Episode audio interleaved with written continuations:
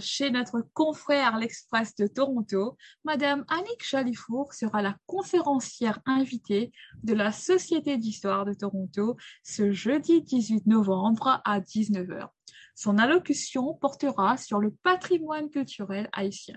Pour en savoir davantage, accueillons tout de suite Madame Chalifour. Bonjour Annick avant de parler de la conférence, est-ce que vous pourriez vous présenter à nos auditeurs et à nos auditrices qui n'ont peut-être pas le plaisir de vous connaître? Bon, alors j'ai plusieurs chapeaux. Je suis journaliste auprès de l'Express de Toronto, vous l'avez mentionné, depuis 2008, donc ça fait presque presque 14 ans bientôt. Euh, j'ai aussi œuvré dans le secteur de l'enseignement au postsecondaire durant une quinzaine d'années. Euh, au Collège Boréal, la Cité, du côté anglophone aussi. Euh, présentement, je fais de la formation aussi, outre mon journalisme, je fais de la formation dans le secteur de l'éducation et aussi dans le secteur à but non lucratif.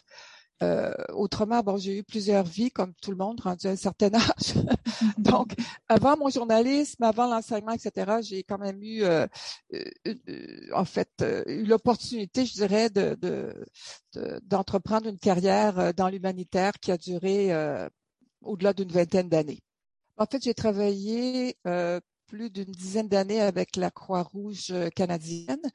Euh, auprès de leur euh, département euh, à l'international. Donc, j'étais responsable du recrutement du, personnel qui était déployé dans des opérations partout dans le monde. Alors, dans ce contexte-là, oui, j'ai eu l'occasion de me déplacer, d'aller faire des missions à l'étranger. Par la suite, j'ai continué avec Médecins sans frontières, Médecins sans frontières Canada, où j'ai œuvré avec eux pendant huit ans. Alors là aussi, bon, voilà, j'ai pu me déplacer aussi régulièrement. Donc, j'étais basée à Toronto, mais j'étais pas vraiment impliquée dans la vie torontoise puisque je voyageais beaucoup. C'est vraiment à mm-hmm. partir du début des années 2000, lorsque j'ai décidé de me réorienter, c'est-à-dire de quitter le domaine humanitaire pour m'impliquer davantage ici. Et j'ai choisi euh, l'enseignement, le journalisme euh, jusqu'à date. D'accord. En tout cas, ce qu'on remarque euh, dans votre parcours, c'est que on semble, il semble que vous ayez un attachement particulier à Haïti. Que représente ce pays pour vous, Annick? Euh, en fait, j'ai une relation de, très longue date avec Haïti.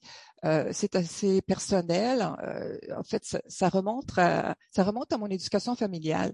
Mm-hmm. Mon père, qui, qui serait centenaire aujourd'hui, il est décédé il y a trois ans, était vraiment démesurément passionné de cinématographie. Donc, euh, durant toute mon enfance, la période de mon adolescence, ma vie de jeune adulte, mon père et, ma mère partaient au moins de quatre à six semaines, une fois par année, euh, en séjour, et mon père filmait. Et c'était toujours dans les Caraïbes. Donc, ils ont fait, nommez-moi une île dans le territoire des Caraïbes, ils sont allés. Hein, parce que c'est une période qui couvre près de, près de écoutez, euh, presque trois décennies. Donc, ces films ont vraiment marqué euh, ma vie familiale. Au début des années 70, euh, mes parents sont allés en Haïti à l'époque, Haïti, euh, c'était la perle des Antilles. Hein. C'était la perle des Antilles. Donc, ça veut tout dire. C'était absolument euh, évidemment, j'ai vu les films de mon père quand, ils sont rentrés. Et peu de temps après, donc à peu près dans la même période, au début des années 70, j'ai eu moi aussi l'opportunité d'aller en Haïti avec une amie. J'étais étudiante à l'université à l'époque, avec une amie donc québécoise dont les parents étaient d'origine haïtienne. Elle m'a invité à séjourner en Haïti. Et là, vraiment, j'ai, ce voyage a été assez fort pour moi parce que ça m'a permis de comprendre euh, l'engouement de mon père à l'égard de, de, de l'environnement tropical. C'était vraiment ça qui, qui, qui le fascinait, l'environnement tropical, la, vie en milieu tropical. Il s'intéressait beaucoup, beaucoup aussi à la faune euh, et à la flore marine. Il faisait de la, de, de la plongée en apnée, imaginez, dans les années 60. Donc, euh, c'est ça en fait. Ça, ça, fait longtemps, très longtemps que je m'intéresse à Haïti. Et bon, évidemment, il y a eu le tremblement de terre qui a été euh, extrêmement bouleversant pour tout le monde et, pour, pour moi comme pour tout le monde. Et c'est ce, ce, le séisme de 2010 qui m'a ramené en Haïti. Parce qu'après les années 70, bon, ma vie s'est développée ailleurs. J'ai mentionné que j'ai fait de l'humanitaire. Et bon, voilà. Donc, euh, à partir de 2010, je voulais absolument retourner en Haïti. Et j'ai eu l'opportunité d'y aller en 2012 avec un groupe d'enseignants franco-ontariens Mmh. qui euh, ont mis sur pied un groupe de travail en appui à Haïti dans le but de partager des ressources, des outils pédagogiques avec leurs euh, homologues haïtiens euh, en Haïti. Donc, j'ai accompagné ce groupe en 2012 comme journaliste. j'ai publié quelques articles dans l'Express à ce sujet. Et là, je me suis dit, ça y est, je retourne en Haïti je veux retourner en Haïti. Et par la suite, j'y suis allée presque tous les ans. Donc, je suis allée en 2014, en 2015, en 2016, en 2017, en 2018. Et euh, j'aimerais, j'aurais aimé y retourner en 2019, mais la situation de la sécurité commençait déjà à se détériorer. Mm-hmm. Et par la suite, bon, il y a eu la pandémie, donc, euh, et voilà où nous en sommes rendus. Ah, mais en tout cas, définitivement, je pense que vous êtes euh, vraiment immersé au sein de cette culture haïtienne. Euh, est-ce que vous pourriez peut-être partager avec nous de votre analyse de ce qui fait la particularité justement de cette culture haïtienne? Ben, ce que je pourrais dire, je pourrais commencer par dire que la force d'un pays, finalement, la force d'un pays réside dans la richesse de son patrimoine. Et c'est ça que j'ai voulu explorer euh, après le tremblement de terre. Je me suis dit, oui, euh, les médias parlent de, de du séisme et de tout ce mm-hmm. qui va mal, mais moi, je, je, voulais regarder l'autre côté, l'autre côté de, de, la médaille. Je voulais vraiment explorer l'autre Haïti. C'est ce que j'ai fait. Donc, c'est le patrimoine, le riche patrimoine d'Haïti. Euh, je crois vraiment que son patrimoine, que le patrimoine haïtien, c'est une bougie d'espoir pour, pour Haïti. C'est vraiment, à mon avis, ce qui va permettre au pays de, de se relever. Et c'est de ça que je vais parler euh, lors de ma conférence demain. Je vais faire le tour, si vous voulez, des différentes facettes du patrimoine haïtien auquel j'ai été exposée mm-hmm. euh, durant cette période spécifique, donc 2015 à 2018, ce qui est quand même assez récent. Donc, euh, écoutez, c'est multiple. Il y a, le, patrimoine historique, euh, il y a le patrimoine euh, artistique, gastronomique, littéraire, immatériel, le patrimoine religieux qui réfère à la religion vaudou qui est officielle en Haïti, mm-hmm. etc. Donc, finalement, ça vous donne un aperçu de ce dont je vais parler demain soir. Ah, d'accord. Donc, euh, merci pour ce petit clin d'œil. En tout cas, euh, euh Annie, est-ce que vous pourriez nous dire? Quel est l'objectif de cette conférence de la Société d'histoire de, Toronto? Et aussi quelle en est la pertinence dans le contexte actuel? Ben, c'est sûr qu'on ne peut pas nier la situation actuelle en Haïti. Hein. Tout le monde sait que le pays traverse une très grave crise sociopolitique, humanitaire, et on ne peut pas nier que cette crise existe. Mais comme je viens de le dire, moi, je vais plutôt aller de l'autre côté de la mmh médaille et présenter l'autre Haïti, le patrimoine d'Haïti qui est souvent, euh, à mon avis, méconnu ou mal connu parce que la vaste majorité des médias se penchent davantage sur euh, disons, les situations difficiles que traverse le pays, que ce soit euh, bon, les tremblements de terre, le, séisme de cette année combiné avec la crise politique, l'assassinat du président, enfin, c'est sûr que c'est extrêmement relevé dans les médias, puis il faut en parler, mais il faut aussi parler du positif et de, ce qui est possible. Et, c'est ce que je souhaite, euh, c'est ce que je souhaite, je souhaite présenter demain. Je, je, souhaite, si vous voulez, encourager les gens à développer ou acquérir une pensée critique par rapport à ici et non pas juste euh, se concentrer sur ce qui va mal, mais aussi sur euh, l'espoir et sur ce qui, est, ce qui serait possible de, de réaliser à travers son patrimoine. Mais comment fait-on, euh, Annick, pour rencontrer et échanger avec des éléments de la diaspora haïtienne dans le Grand Toronto? Ben, la communauté haïtienne à Toronto, elle est de plus en plus importante, hein, de plus en plus croissante. Euh, on sait que la communauté haïtienne, euh, en majorité, vit à Montréal, dans, le pays, mais la, communauté haïtienne devient de plus en plus importante à Toronto. Euh, il y a des organismes avec lesquels moi j'ai eu de multiples contacts à travers justement mon, mon, journalisme. je peux mentionner par exemple Perspective Entraide Humanitaire, qui, qui a été fondé par son président, donc Dr. Éric Pierre, qui est un membre très actif euh, dans la diaspora haïtienne de Toronto. Euh, son organisme euh, œuvre en Haïti, à Cité Soleil, où l'organisme a pu en fait mettre sur pied au courant de ces dernières années une, école en fait pour desservir une population qui est quand même assez démunie encore plus suite au séisme de 2010. Donc, docteur Pierre est, très impliqué dans la communauté torontoise et auprès de la diaspora.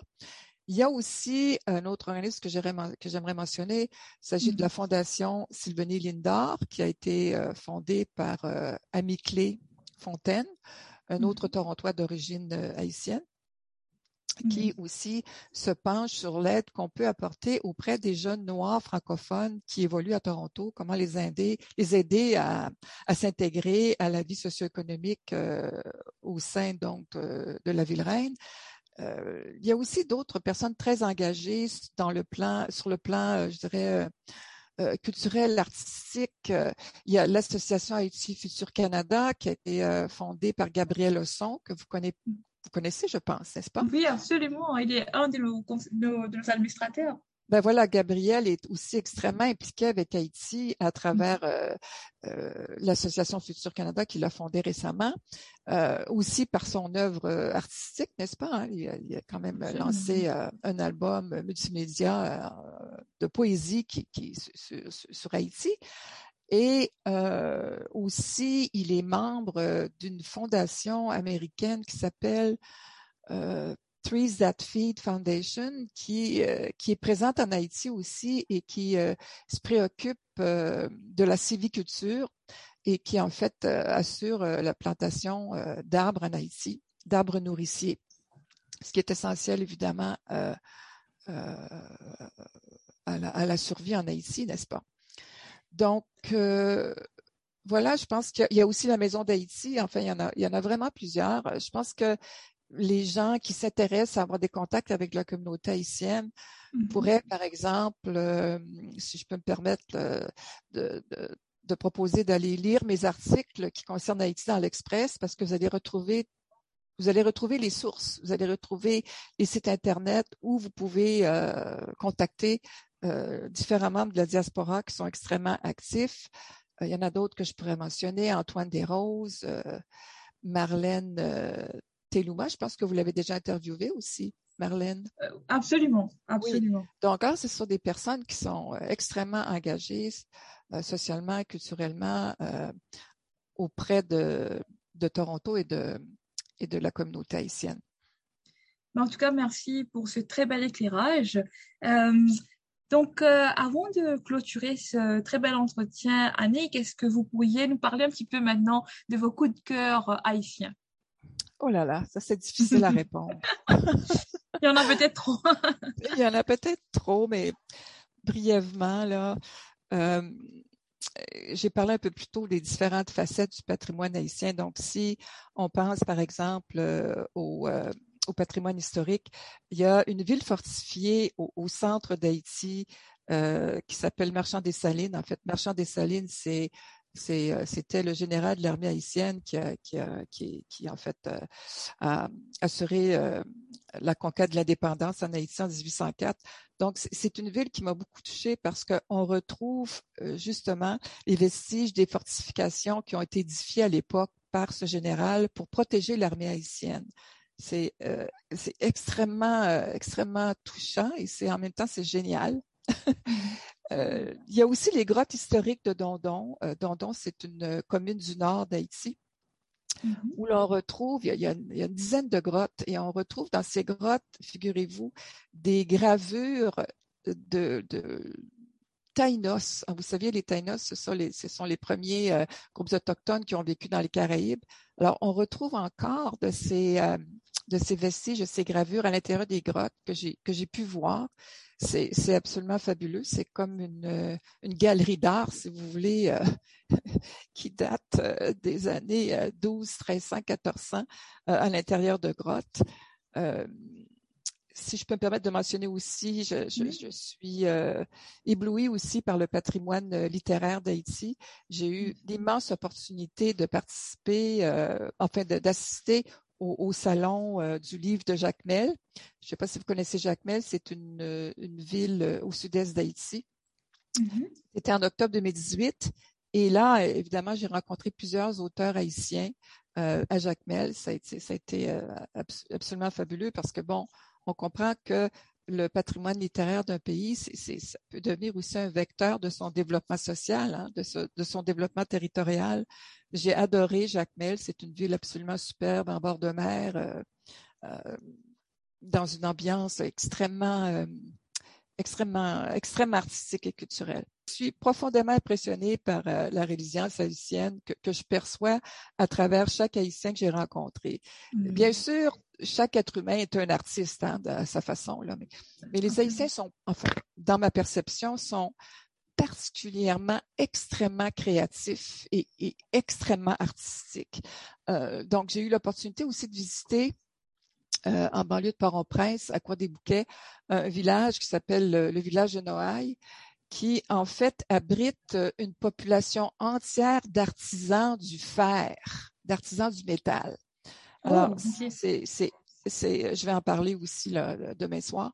Donc ça, c'est absolument fascinant aussi, hein, parce que ch- chaque personne dans ce village est un artisan du métal. Et, mm-hmm. et c'est une technique artisanale qui remonte, écoutez, euh, aux années 1500. Euh, c'est, absolument, absolument fabuleux.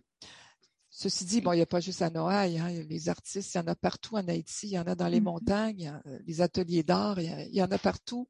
Il y a, il y a, des, il y a des expositions de, d'art visuel partout en Haïti, dans les rues, partout. C'est, c'est, fabuleux. Et moi, je pense que ça fait aussi partie, à quelque part, de, de la forte, forte résilience des Haïtiens. Mmh. Et d'ailleurs, qu'en est-il de la cuisine haïtienne? Est-ce que la cuisine haïtienne a ses propres particularités? Ah ben c'est bien, ça aussi c'est un autre coup de cœur. le patrimoine gastronomique.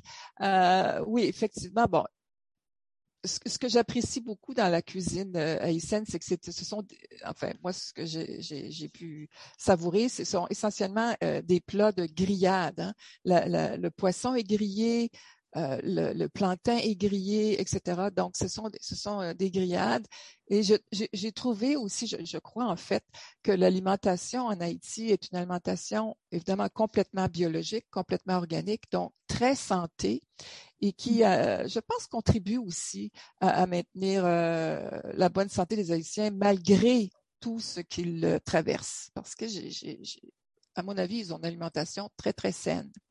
Alors, j'ai eu l'opportunité de rencontrer aussi euh, des personnes qui s'intéressent à la gastronomie haïtienne, notamment une chef euh, euh, haïtienne, Natacha Gomez, qui est d'origine capoise, donc de, de, de, Cap haïtien au nord d'Haïti, qui a, qui a récemment publié un livre sur la cuisine de rue haïtienne. Alors, je pourrais en parler un peu plus aussi demain soir. D'accord, donc je pense que déjà là, vous avez donné plusieurs euh, éléments d'information qui vont certainement, je l'imagine, attiser l'intérêt de nos auditeurs et auditrices. Mais question d'ordre pratique maintenant, Annie, comment faire pour assister à cette rencontre demain? Alors, vous vous rendez simplement sur le site de la Société d'histoire de Toronto et vous devez vous inscrire euh, via euh, Eventbrite. Et là, mm-hmm. par la suite, on vous fera parvenir le lien Zoom pour pouvoir participer. La conférence démarre à 19h, pardon. Avant de terminer, Annick, est-ce que vous auriez un mot de la fin pour les auditeurs et auditrices de Choc FM? en fait, je garde un petit secret vers la fin de ma présentation. Donc, je dévoilerai, euh, je dévoilerai un petit secret euh, relié à, à ma profonde, euh, mon profond attachement à l'égard d'Haïti. Simplement pour ajouter que ma conférence sera agrémentée de nombreuses photographies donc que j'ai que j'ai prises moi-même sur le terrain durant la période 2015-2018. Donc il y aura, je pense, un visuel très intéressant qui accompagnera mes propos.